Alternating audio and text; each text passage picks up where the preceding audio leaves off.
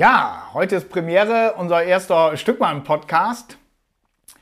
Bevor wir starten, darf ich mich und meine Mitstreiter hier einmal vorstellen.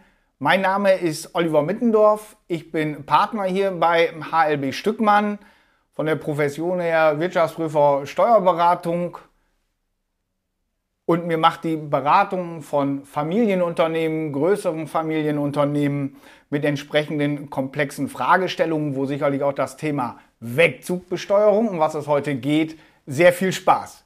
Mit mir als meine Unterstützung habe ich Nils Döge und Florian Weg, die sich jetzt selber einmal vorstellen. Nils, magst du beginnen? Ja, sehr gern. Nils Döge, äh, bin ebenfalls Partner bei HLB Stückmann bin von Hause aus Jurist, aber auch noch Steuerberater und Wirtschaftsprüfer und berate Familienunternehmen, Gesellschaften und insbesondere deren Gesellschafter. Und deshalb bin ich da mit den Themen ganz vertraut, wenn die nächste Generation ins Ausland gehen will, häufig dann auch noch flankiert mit rechtlichen Fragen, gesellschaftsvertraglich und erbrechtlich.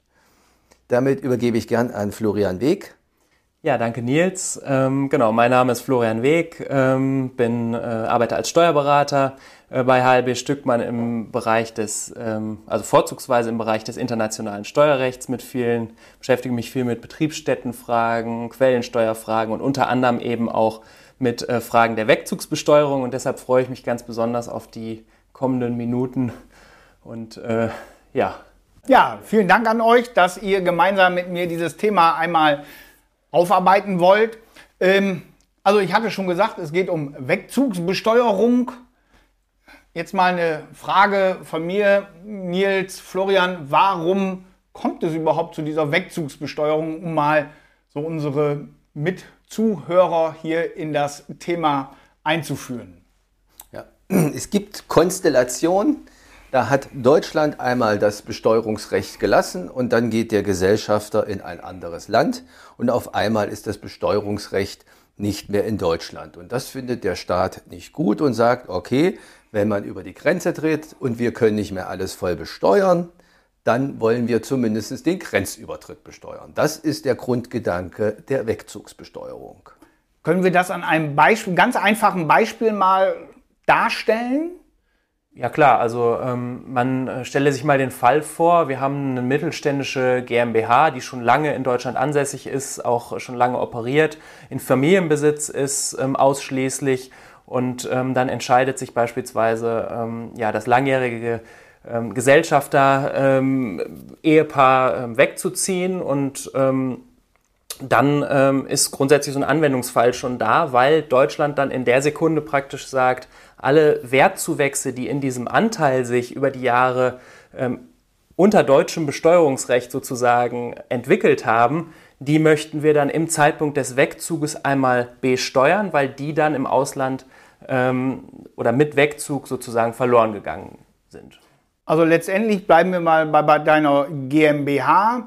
Ich habe mal in Deutschland irgendwann diese GmbH gegründet, vor 30 Jahren, hatte Anschaffungskosten von 25.000 Euro, das typische Einzahlungsstammkapital, habe das Unternehmen entwickelt. Ähm, das Unternehmen soll jetzt mal 5 oder 10 oder 20 Millionen wert sein. Wenn ich die Anteile jetzt verkaufen würde, solange ich in Deutschland wäre, würde Deutschland den Veräußerungsgewinn besteuern. Genau. Jetzt ziehe ich aber weg in ein Land, wo es vielleicht gar keine Steuer gibt auf Veräußerungsgewinne an Kapitalgesellschaften. Da würde dann Deutschland nicht mehr besteuern können. Und dann sagt Deutschland, wenn jemand Deutschland verlässt, was während deiner Zeit in Deutschland besteuert wurde, das möchte ich gerne auch besteuern. Okay, das ist so der, der Rahmen, glaube ich, um den wir uns hier drehen. Das, das habe ich dann soweit äh, verstanden. Äh, Gibt es spezielle Gruppen, warum das Thema gerade jetzt oder wen betrifft es und warum kommt das Thema immer wieder hoch? Es kommt jetzt verschärft hoch. Das hat zweierlei Aspekte. Der erste Aspekt ist, dass die junge Generation international ausgebildet, gehen ins Ausland, studieren, natürlich dann nicht mehr so lokal, regional oder national leben, wie die Elterngeneration das noch gemacht hat und das Unternehmen aufgebaut hat. Für die ist halt einfach eine Internationalität gegeben. Das Zweite ist aber auch, es gab gewisse Verschärfungen in der Rechtsprechung, ohne zu sehr ins Detail zu gehen. Früher hatten wir einfache Gestaltung. Da hat der BFH irgendwann mal gesagt, die gehen nicht. Und insofern haben wir eine sehr große Wegzugsproblematik, was wir ja nachher noch zeigen werden. Mhm. Gut. Äh, jetzt weiß ich immer, im Steuerrecht, äh, insbesondere bei euch Juristen, Nils, ihr seid immer sehr an Tatbeständen orientiert. Äh, manchmal tun wir uns da als äh, Betriebswirtschaftler, äh, Florian, ein bisschen, bisschen schwer. Wir sehen immer schon das Ergebnis, während der Jurist da durchprüft. Aber fangen wir mal an mit diesen Tatbeständen wir hatten schon ein Beispiel mit der Kapitalgesellschaft, was wahrscheinlich dann nahelegt, dass ich Kapitalgesellschaftsanteile haben muss. Vielleicht ist es auch bei der Personengesellschaft. Starten wir mal. Was muss eigentlich erfüllt sein, damit diese Wegzugsbesteuerung auch greift? Florian, magst du starten? Genau, also das äh, Gesetz äh, oder das Außensteuergesetz knüpft da an den normalen Tatbestand äh, der Veräußerung von wesentlichen Beteiligungen im Privatvermögen an. Ähm, also sprich, eine weitere wesentliche Voraussetzung ist halt, dass dieser Kapitalgesellschaftsanteil wirklich im Privatvermögen liegt. Und, das ist ganz wichtig, dass er mindestens ein Prozent umfasst, also eine gewisse Wesentlichkeit aufweist, was bei unseren Familiengesellschaften in Deutschland ja häufig auch der Fall ist, ähm, wenn da einzelne Gesellschafter dann wegziehen.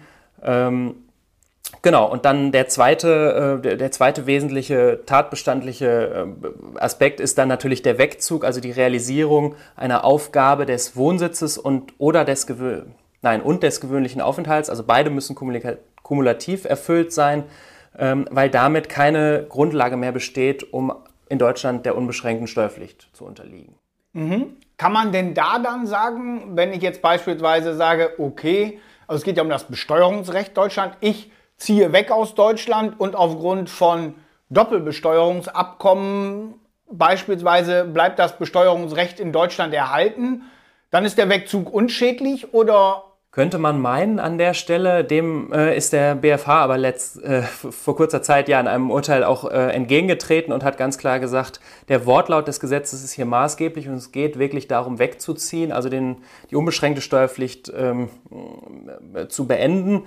Und selbst wenn andere Umstände dafür maßgeblich sein könnten, dass Deutschland das Besteuerungsrecht behält an diesem Anteil, spielt das in dem Moment keine Rolle. Es geht wirklich um den Wegzug. Und das wird als sehr hart und und ja, übergriffig mhm. aufgenommen in der Praxis. Ja. Überschießende Wirkung Überschießende hat da der BFH ein wenig dem Tatbestand gegeben.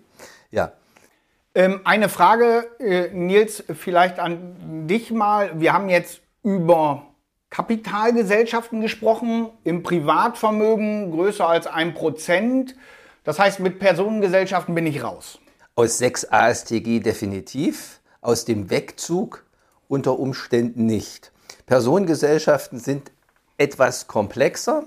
Sie können auch helfen. Bei Personengesellschaften, die klassische GmbH und Co. KG, äh, nenne ich mal hier, äh, ist es so, dass wir unterscheiden müssen aus steuerlicher Sicht, welche Art von Personengesellschaft wir haben. Haben wir eine sogenannte originär gewerbliche tätige Gesellschaft, also die richtigen Betrieb hat, richtig arbeitet, richtig produziert, dann haben wir im Zuge eines Wegzugs kein Problem weil dann hat man eine sogenannte Betriebsstätte in Deutschland begründet. Das heißt, selbst wenn ich äh, im Feuerland äh, auf, oder auf Feuerland bin, dann habe ich immer noch in Deutschland eine Betriebsstätte, obwohl ich als Gesellschafter ganz woanders bin.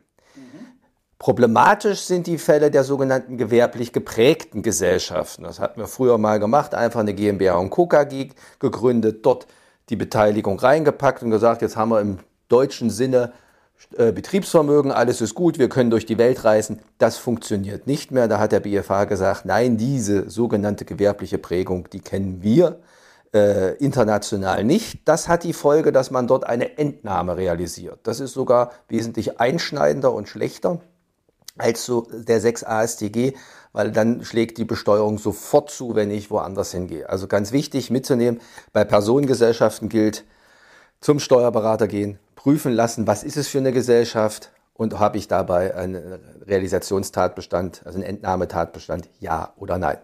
Okay, aber nicht ganz Es gibt Hoffnung, sagen Es wir es mal Hoffnung. so. Es gibt Hoffnung bei, bei Personengesellschaften. Ja. Also das heißt Unternehmer, die in Personengesellschaften organisiert sind, wo auch Kapitalgesellschaften drin sind, die sollten es mal einmal durch ihren Steuerberater prüfen lassen. Aber es gibt Hoffnung, dass man damit dann äh, ins Ausland leichter verziehen kann. Okay, jetzt wissen wir, um welche Gesellschaften es geht. Florian, wir wissen, ich löse meinen Wohnsitz hier auf oder meinen gewöhnlichen Aufenthalt.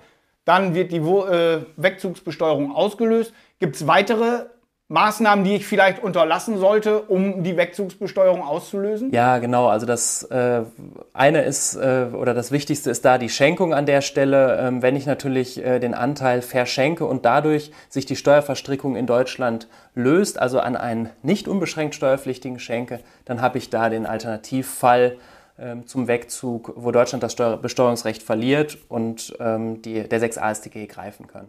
Also das heißt, ich als Unternehmer habe eine Beteiligung an einer Kapitalgesellschaft. Ich wohne in Deutschland, mein Sohn hat aber seine Liebe in den USA gefunden, möchte da bleiben, soll aber das Unternehmen führen, weil da vielleicht auch entsprechende Unternehmensteile schon ansässig sind. Und ich schenke ihm meine Anteile an der Gesellschaft, dann würde auch die Wegzugsbesteuerung zuschlagen. Ganz genau. Okay, gut. Erbschaften nochmal zu sagen, egal ob Schenkung oder Erbschaften, die gleiche Beurteilung. Okay, also das heißt, wenn ich dann versterbe und mein Sohn ist in den USA, auch dann Wegzugsbesteuerung Genau. schlägt zu. Okay, gut. Ähm, jetzt die Frage vielleicht, Nils, wir wissen jetzt, Kapitalgesellschaft größer 1%, was ich nicht machen sollte, nämlich wegziehen bzw. unentgeltliche Übertragung auf jemanden im Ausland. Ist denn jeder, ich sag mal, Steuerpflichtige dann davon betroffen? Was ist beispielsweise mit jemandem, der vor drei Jahren nach Deutschland gekommen ist und dann Deutschland wieder verlässt? Dazu muss man äh, sagen, grundsätzlich ist es so, dass der Gesetzgeber hier zwei Zeiträume genommen hat, wann die, man als unbeschränkt Steuerpflichtiger gilt im Sinne des 6 AStG. Man muss innerhalb der letzten zwölf Jahre mindestens sieben Jahre unbeschränkt steuerpflichtig gewesen sein. Das heißt also auch Obacht bei Fällen, man ist im Ausland, aber nicht ausreichend lang im Ausland. Man muss auch nicht zusammenhängend die sieben Jahre sein, sondern das wird zusammengezählt. Also wer immer mal international unterwegs ist, kann durchaus in Deutschland als unbeschränkt steuerpflichtig gelten. Das Gleiche ist oder dann zum Vorteil, wenn man nur kurz in Deutschland war. Das heißt, diese Kriterien sieben Jahre innerhalb von zwölf Jahren nicht erfüllt. Okay, das heißt beispielsweise, jemand aus dem Ausland, ein Manager, kriegt hier eine führende Position, hat Anteile an, einem, an einer Kapitalgesellschaft, zieht nach Deutschland, ist für fünf Jahre in Deutschland, beendet seine Tätigkeit, geht zurück, keine Wegzugsbesteuerung. Keine Wegzugsbesteuerung. Okay, gut. Also da gibt es Ausnahmen, ist ja gut für die zu wissen, die vielleicht international entsprechend äh, da tätig sind. Das ist dann ja schon ein sehr hartes Schwert, wenn ich wegziehe, sofort Wegzugsbesteuerung, Besteuerung der stillen Reserven. Ich glaube, das ist nochmal äh, wichtig, dass wir unseren Hörern nochmal erläutern, was heißt denn eigentlich Wegzugsbesteuerung? Wir haben jetzt über die Tatbestände, aber das interessiert natürlich, welche Steuern muss ich denn dann zahlen? Wie du schon eingangs gesagt hast, wir simulieren eigentlich eine Veräußerung. Wir haben eine Veräußerungsfiktion. Mit dem Grenzübertritt wird so getan, als ob ich alle Anteile, die ich habe, veräußert habe. Und diese sind dann steuerpflichtig nach dem sogenannten Teileinkünfteverfahren. Veräußerung der Anteile heißt alle Werte in den Anteilen. Das können nicht ausgeschüttete Gewinne sein, aber genauso gut natürlich immaterielle Vermögenswerte, also stille Reserven, die geschaffen wurden. Der Firmenwert, das ganz klassische Beispiel dazu.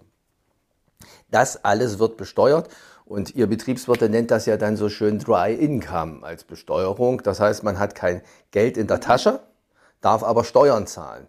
Und nun möchte ich als Jurist nicht daherkommen, wie man dann an das Geld kommt, weil die meisten Gesellschaftsverträge sehen Restriktionen vor, dass man nicht so ganz viel Entnahme- und Gewinnausschüttungen hat. Gesellschaftsverträge sehen vor, dass man nicht frei veräußern kann und dass, wenn man ausscheiden will oder übertragen will, eben nicht den vollen Verkehrswert bekommt. Ja, wie man dann an das Geld zur Zahlung der Steuer kommt, Ist ein zweiter Punkt, aber auf den nimmt 6 ASTG keine Rücksicht.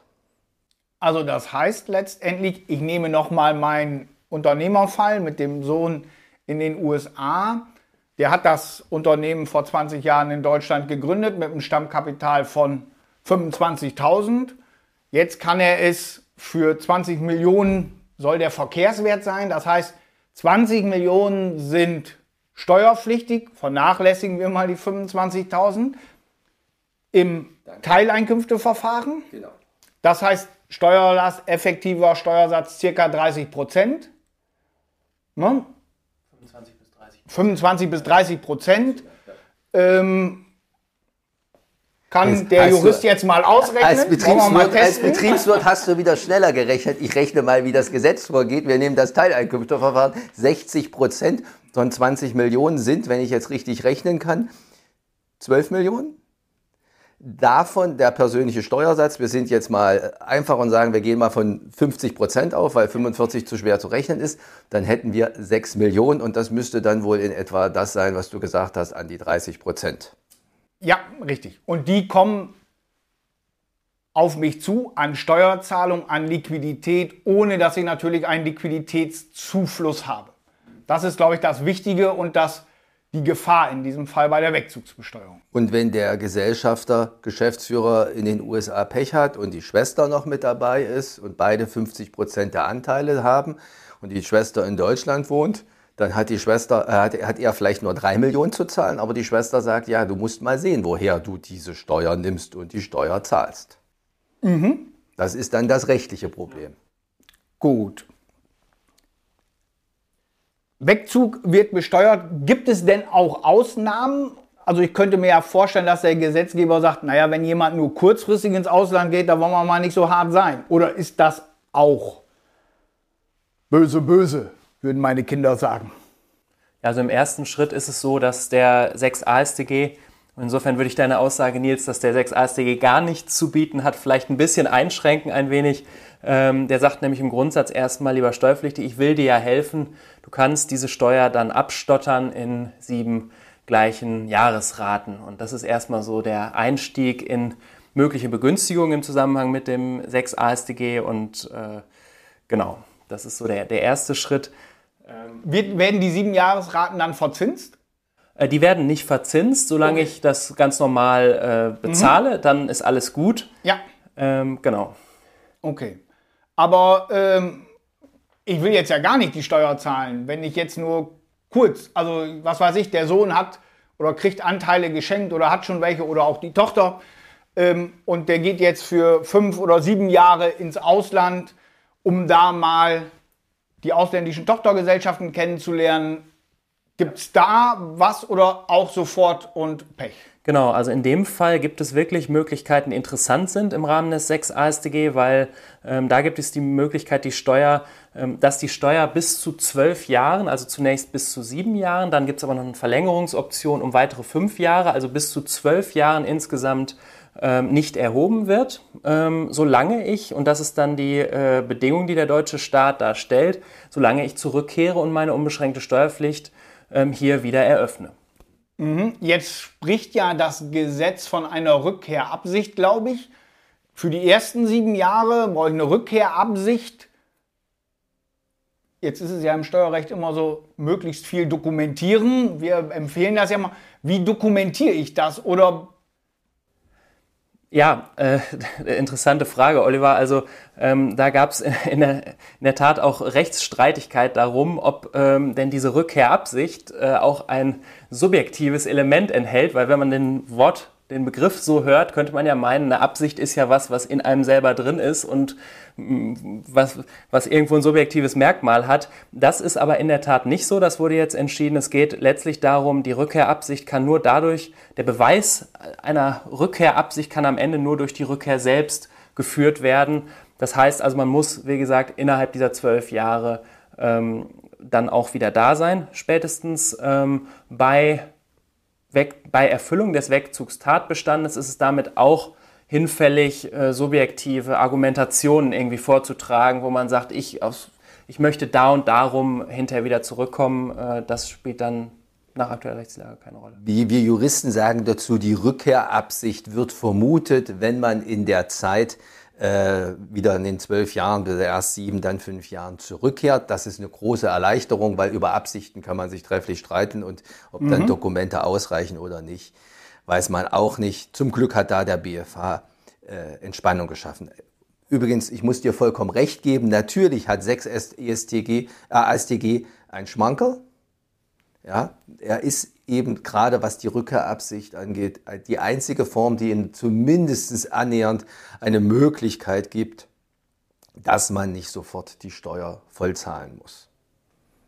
Ja, jetzt nehmen wir mal an, ich habe diese Rückkehrabsicht und möchte zurückkommen.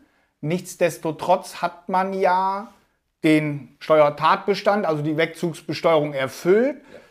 Wie läuft das dann rechts technisch? Die Steuer wird festgesetzt, gestundet oder was muss man sich wie funktioniert Die Steuer wird festgesetzt, ja. also ich muss eine Erklärung abgeben, genau, kriege einen Bescheid darüber, die Werte werden festgeschrieben. Genau, mhm. alles wird festgeschrieben und ich erhalte natürlich diese, äh, dass die Steuer nicht erhoben wird, nur gegen Sicherheitsleistungen. Ja, das heißt, ich muss noch eine Sicherheitsleistung machen. Die Abgabenordnung kennt zwei Arten von Sicherheitsleistungen. Ich sag mal, die ganz sicheren, die muss das Finanzamt annehmen, also Bundesschatzbriefe zum Beispiel, ja. Und es gibt noch eine zweite Form der Sicherheiten, dass im Ermessen des Finanzamts auch andere Sicherheiten genommen werden können. Warum sage ich das so? Ja, die Anteile, meistens haben natürlich die Unternehmer den Wert, wenn du vorhin gerechnet hast, 6 Millionen, die hat so ein Unternehmer nicht unbedingt liquide. Um als also wenn ich die im Bundesschatzbriefe habe, unproblematisch, die kann ich als Sicherheit hinterlegen? Genau. Okay. Da darf das Finanzamt auch nicht Nein sagen, ja. Und das Weitere ist, was mache ich? Vielleicht die Anteile verpfänden, ja. Und das ist wäre ja meine einzige Vermögensposition. Vielleicht habe ich noch ein bisschen auf dem Konto, aber wenn das Unternehmen mein Wert ist, wäre das meine Vermögensposition, die ich als Sicherheit gewähren könnte. Das ist genau die Praxis. Dann gehen wir hin und sagen, versuchen das zu machen. Allerdings besteht da kein Rechtsanspruch und es gibt so einige Länder, die dann sagen, also Bundesländer, die sagen, nein, das akzeptieren wir nicht.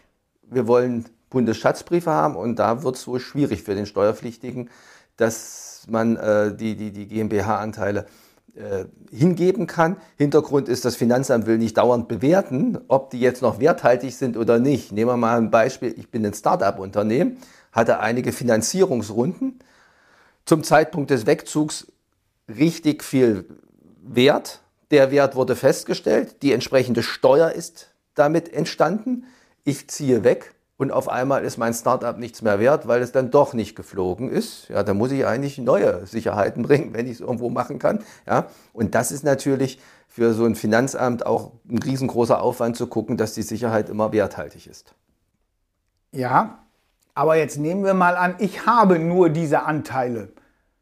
Ich bin weggezogen. Das heißt, selbst für den Fall der Rückkehrabsicht würde dann das Finanzamt die Steuer fällig stellen, weil ich gegebenenfalls keine ausreichenden und vom Finanzamt akzeptierten Sicherheiten stellen könnte. Ist das das, Na, was du gesagt nach hast? Nach dem Gesetz ist das so. Und wenn man in die USA verzieht oder nach Afrika, nach Asien, dann wird das auch so passieren.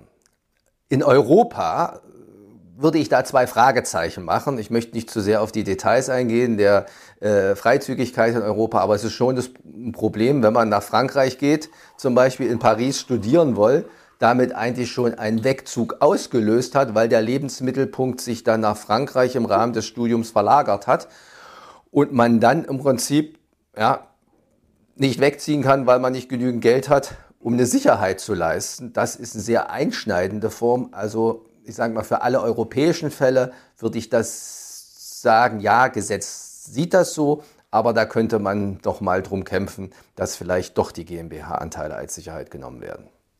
Mhm. Okay, aber Problem, wenn ich nicht gleichzeitig Cash in Höhe der Steuer habe oder andere Vermögenswerte als die Unternehmensanteile. Das wird ja immer schärfer, das Schwert der Wegzugsbesteuerung, was hier über der Unternehmerfamilie äh, baumelt, schwebt, wie immer man es, es sagen möchte. Ähm, nochmal ein Punkt. äh, Jetzt haben wir immer so gesagt, ja, die Besteuerung entfällt dann, wenn ich wieder zurückkehre nach Deutschland. Gilt wahrscheinlich nur, wenn ich die Anteile auch noch habe. Auf jeden Fall, ganz genau. Also ich darf sie natürlich nicht veräußern und ich darf auch in dem, Zeitpunkt, in dem Zeitraum, wo ich weg bin, das ist der zweite gewichtige Aspekt, der hier nennenswert ist, ich darf mir auch keine wesentlichen Gewinnausschüttungen in meiner Zeit im Ausland äh, genehmigen. Ähm, ich äh, muss den Anteil, darf ihn auch unter anderem nicht einlegen, also ich muss den Anteil so im Privatvermögen belassen bei mir, ähm, wie er vorher auch lag. Jetzt äh, okay, veräußern kann ich äh, äh, nachvollziehen. Wahrscheinlich würde dann sofort die Wegzugsbesteuerung ausgelöst. Dann kann man ja überlegen, okay, dann hat er ja auch Cash, dann kann er ja auch die Steuer zahlen. Das wäre vielleicht sogar sachgerecht. Zumindest jetzt mal so auf den ersten Blick. Jetzt sprachst du aber nochmal Gewinnausschüttungen an, ähm, die man sich nicht genehmigen lassen oder die man sich nicht genehmigen sollte. So war deine Formulierung. Ich habe einen ganz anderen Fall vor Augen. Was ist denn, wenn ich, es reicht ja aus, eine Besteuerung, äh, eine Beteiligung von einem Prozent. Ich habe fünf Prozent an der Gesellschaft. Das heißt, ich kann nicht wirklich was beeinflussen. Und jetzt beschließen die anderen Gesellschafter einfach eine Gewinnausschüttung, so dass dieses Viertel des Verkehrswertes der Anteile überschritten wird. Bin ich dem dann ausgeliefert? Im Prinzip schutzlos. Ja, es gibt vielleicht einen Unterschied noch zwischen der Aktiengesellschaft und der GmbH. Bei der Aktiengesellschaft habe ich keine Chance, irgendwie da rauszukommen. Ja, dann kommt die Ausschüttung an.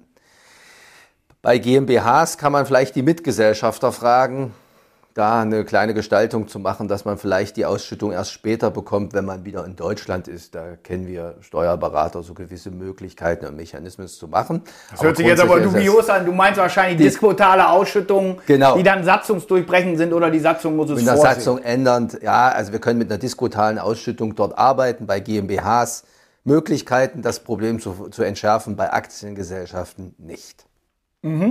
Okay. Das heißt, Rückkehrabsicht löst es nicht aus, etc. Sehr scharf das Schwert. Welche Gestaltungsmöglichkeiten bleiben mir denn als Unternehmer? Wenn die so bei euch kommen und sagen, ja, mein Sohn, meine Tochter, die mal die Anteile kriegen soll am Unternehmen, die geht ins Ausland, äh, weil da vielleicht die große Liebe gefunden. Ich glaube, das ist sehr häufig ein Grund. Aber es gibt halt auch andere Gründe, weil es sich vielleicht woanders auch ganz angenehm leben lässt. Was, was bleibt denn an Empfehlungen? Vielleicht, bevor wir auf diesen Schritt der Empfehlung kommen, Oliver, wenn ich noch einen Schritt zurückgehen kann, ich muss Gerne. nämlich noch ein äh, Schreckensszenario einmal aufmalen, dass wir auch alle hier motiviert sind in der Runde, auch über diese Gestaltung dann äh, reden zu wollen. Äh, das ist das Thema Verzinsung. Ich glaube, da sind wir jetzt so ein bisschen drüber weggegangen, gerade ganz kurz noch. Ähm, wenn natürlich ich als ähm, beispielsweise ähm, für meine Kinder. Wir haben eine Planung mit jungen Leuten, die sagen, wir möchten mal ins äh, Auslandssemester oder so. Und äh, wir machen von diesen ähm, sieben beziehungsweise zwölf Jahren Rückkehrabsicht ähm, Nichterhebung der Steuergebrauch. Dann könnte man ja sagen, okay, machen wir erstmal einfach. Ähm, ein Fall ist allerdings, bevor wir auf die Gestaltung kommen, nochmal ganz wichtig, was ist, wenn das Ding schief geht? Das heißt also, wenn ich wirklich weggehe und da aber auch bleibe, dann muss ich mir im Klaren sein, dass äh, die gestundete Steuer verzinst zu zahlen ist. Das heißt, ähm, ich kann an der Stelle, bevor wir jetzt in die anderen Gestaltungen gehen, nicht einfach sagen, ja komm, die zwölf Jahre, die probiere ich einfach mal, die gehe ich mal mit, dann kann ich ja immer noch bezahlen, sondern man muss sich immer auch der Zinsen ähm, bewusst sein. Und deshalb ist, bevor man gestaltet, auch bei diesen sieben beziehungsweise zwölf Jahren dringend zu empfehlen, wie wahrscheinlich ist es denn überhaupt, dass ich wirklich zurückgehe. Okay, äh, äh, Florian, vielen Dank für den Hinweis mit den, den, den Zinsen. Ich glaube, der ist nochmal sehr, sehr wertvoll. Ich möchte nur noch mal einmal jetzt, dass wir es auch für unsere Zuhörer noch mal äh, differenzieren. Das heißt, wenn ich die Steuer zahle über diese Siebtelregelung, die wir gerade schon hatten, dann gibt es keine Zinsen. Sage ich, ich gehe nur vorübergehend ins Ausland, wird die Steuer festgesetzt, gestundet, aber verzinst sich dann. Okay, das muss man sicherlich auseinanderhalten. Einmal akzeptiere ich die Steuer zu zahlen, dann keine Zinsen über diese sieben Jahre. wenn es gestundet wird, weil ich zurückkommen will, ähm, dann mit Verzinsung. Okay, ich komme zurück nach Deutschland, entfällt die Steuer. Eine Frage mal, was macht der andere Staat denn dann? Das kommt Da steht ja nichts im deutschen Gesetz, ne? Das kommt auf den anderen Staat an. Da gibt es verschiedene Möglichkeiten. Manche machen es vielleicht genauso wie Deutschland und sagen, okay, wenn ich zuziehe nach Deutschland, wird ein Wert festgestellt und dann ist nur die Wertdifferenz zu besteuern, wenn ich wieder weggehe. Manche machen gar nichts, kennen keine Wegzugsbesteuerung. Andere wiederum knüpfen einfach an den Vermögenswert an und wenn man dann aus dem Besteuerungsregime rausgeht, muss man eine Exit-Tax zahlen. Das ist höchst unterschiedlich und muss geguckt werden, wie der einzelne Staat das macht. Aber die Steuer nehmen wir mal an, äh, ich muss in dem anderen Staat, wenn ich zurückkomme, eine Exit-Tax, vergleichbar der deutschen Wegzugsbesteuerung, zahlen. Kann ich mit der in Deutschland irgendwas anfangen? Ist weg. Genau, wie du sagst, da kann ich nichts mit anfangen. Okay, gut. Umso wichtiger, dass wir Gestaltungsmöglichkeiten, glaube ich, einmal besprechen, wie man denn vielleicht diese Wegzugsbesteuerung, ja, ich will nicht sagen vermeiden, aber vielleicht abmildern bzw. verhindern kann. Und was sind da so die Vor- und Nachteile solcher Gestaltung? Also klassisch habe ich im Prinzip nur zwei Möglichkeiten, über die, es, äh, die man nachdenken kann, um wirklich die Wegzugsbesteuerung komplett zu vermeiden. Das erste ist der Formwechsel. Ich mache aus meiner Kapitalgesellschaft eine Personengesellschaft. Diese Personengesellschaft ist dann auch originär gewerblich. Das heißt, wir begründen dann im Sinne des internationalen Steuerrechts eine Betriebsstätte für den einzelnen Gesellschafter. Und damit kann der dann überall hinziehen, ja, von Alaska bis nach Feuerland und hat immer eine Betriebsstätte in Deutschland und es kann nichts passieren. Klingt einfach, ist in der Praxis häufig sehr, sehr, sehr schwierig, weil so ein Formwechsel gewisse Voraussetzungen hat, die man nicht ohne weiteres erfüllen kann. Und hinzu kommt, dass so eine Personengesellschaft erst einmal schlechter besteuert wird für den Gesellschafter, wenn Gewinne tesoriert werden, als eine Kapitalgesellschaft. Also solange Gewinne einbehalten werden, tesoriert werden, ist so eine Kapitalgesellschaft vorteilhaft. Habe ich nun noch andere Gesellschafter, die daran beteiligt sind, die werden natürlich nicht Juhu schreien und wir machen einen Formwechsel. In der Regel sagen die, nee, ist ja dein Problem, wenn du woanders hingehst. Wir bleiben mhm. mal hübsch. Eine Kapitalgesellschaft ist für uns alle anderen vorteilhaft. Das heißt, in Praxis den Formwechsel durchzusetzen, schwierig, hohe steuerliche Hürden und die Mitgesellschafter werden es nicht ohne weiteres machen. Okay, eine Frage nur der Vollständigkeit halber. Wahrscheinlich ist meine Annahme richtig, dass eine nach 1a KSTG zur Körperschaft optierende Personengesellschaft aus wegzugsteuerlicher Sicht wie eine Kapitalgesellschaft behandelt wird, weil sie wie eine Kapitalgesellschaft besteuert wird. Das ist zutreffend. Okay, gut. Also vielleicht Formwechsel in eine Personengesellschaft. Florian, fällt dir noch weitere Gestaltung ein? Genau, also der, die andere klassische Gestaltung wäre jetzt halt die Stiftung, die man ähm, da anführen kann. Ähm, davor scheuen sich natürlich in der Praxis viele, äh, viele Unternehmerinnen und Unternehmer, weil das Vermögen dann in ihrem, ihrer subjektiven Wahrnehmung weg ist und einer ähm, ja, übergeordneten, nicht besitzt äh, unterliegenden äh, Institution sozusagen dann übergeben wird. Aber äh, nur um für unsere Zuhörer, warum vermeide ich mit der Stiftung die Wegzugsbesteuerung? Die Frage ist berechtigt, wie Stiftung, wenn sie ihren Sitz in Deutschland hat ja, ja. und die Geschäftsleitung in Deutschland, dann hat sie dauerhaft ihren Sitz hier in Deutschland und die Gesellschafter gibt es nicht. Es gibt nur Destinatäre und die kriegen die Ausschüttung, werden aber nicht wie Gesellschafter behandelt, dass sie einen Anteil an der Stiftung haben, sondern sie sind nur Begünstigte und damit bin ich nicht in 6 ASTG und kann durch die Welt freiziehen. Das ist die steuerliche Begründung. Also die Stiftung gehört keinem, also kann ich auch keine Anteile Genau. Im so Falle eines Wegzugs der Destinatäre besteuern. Das hast du nochmal schön gesagt. Okay. Ja. Stiftung, wenn wir das haben, also muss man auf eins hinweisen. Das ist alles aus Deutschland heraus gesagt. Wir haben bei den Stiftungen noch gewisse Herausforderungen, weil die Stiftung ist ein deutsches äh, äh Struktur, ein deutsches äh, Konstrukt.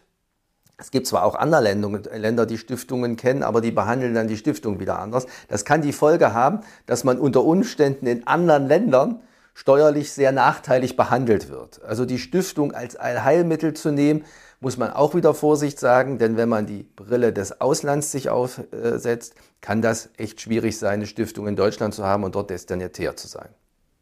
Und ich habe die Ersatzsteuer, die natürlich auch äh, das sind die, die weiteren Punkte, was man bei der Stiftung halt sehen muss, wie stifte ich zu, da kann ich unter Umständen das nochmal so hinbekommen, dass ich äh, da keine Erbschaftssteuer, Schenkungssteuer bezahlen muss, aber dann aller 30 Jahre schlägt das zu. Okay, gut, ich fasse nochmal zusammen. Also alle, die an Kapitalgesellschaften beteiligt sind, größer einem Prozent, die vielleicht sich damit oder mit dem Gedanken tragen, aus Deutschland wegzuziehen, Deutschland zu verlassen oder die befürchten, dass ihre Kinder mal als zukünftige Anteilseigner Deutschland verlassen würden oder vielleicht im Ausland leben etc. Also immer dann, wenn die Anteile auf im Ausland lebende Gesellschafter übergehen könnten, dann habe ich ein Thema mit der Wegzugsbesteuerung, die erhebliche, insbesondere liquiditätsmäßige Folgen für die Gesellschafter haben kann. Gestaltung gibt es nicht wirklich. Vielleicht hilft der Formwechsel in die Personengesellschaft. Eine Stiftung, ja, aber auch mit Problemen behaftet. Da muss man auch sagen, eine Stiftung hat sicherlich auch noch ganz andere rechtliche Aspekte, weil mir das Vermögen nicht mehr gehört. Das heißt, jeder, der so eine Situation hat, sollte sich da in jedem Fall zeitnah um vielleicht dann so einen Wegzug vorbereiten mit seinem Steuerberater in Verbindung setzt. Genau richtig. Eins möchte ich noch mal verschärfend sagen. Wir reden immer so von Wegzug. Wegzug klingt, ich bestelle jetzt meinen Container, pack alles rein und siedle um, breche hier alle Zelte ab. Wegzug im steuerlichen Sinne, das hat Florian anfangs gesagt, kann aber schon viel eher da sein, nämlich klassisch das Studium der jungen Generation. Ich sag mal, ein halbes Semester ist noch okay, aber ab einem Semester wird es kritisch, weil dann beginne ich dort meinen Lebensmittelpunkt aufzubauen. Zum Schluss, wir sitzen hier in einem Büro, toller Blick nach draußen, äh, ich glaube so zwischen 25 und 30 Grad. Was ist denn euer Lieblingsdrink bei solchen Temperaturen im Büro? Im Büro? ja, da kann ich gerade raus antworten, Oliver. Äh, ganz klar Gin Tonic, ne? auch gerne ab 12, ist natürlich klar gang und gäbe bei Stückmann. Nein, Spaß. Also im Sommer, äh, ja, vielleicht mal eine kühle Apfelschorle oder so. Das da wir keine Werbung machen dürfen, darf ich auch nicht vorlesen, was bei mir hier vorne steht. Ah, okay. Na, also bei mir, ich habe die Buttermilch für mich entdeckt. Hervorragend, ganz lecker. Hervorragend. Aber ich glaube, das war's. Ich darf mich recht herzlich bei euch bedanken, dass ihr euch der Aufgabe gestellt habt und mit mir gemeinsam mal diesen ersten Podcast, den ersten Stückmann-Podcast aufgenommen habt. Ganz, ganz herzlichen Dank.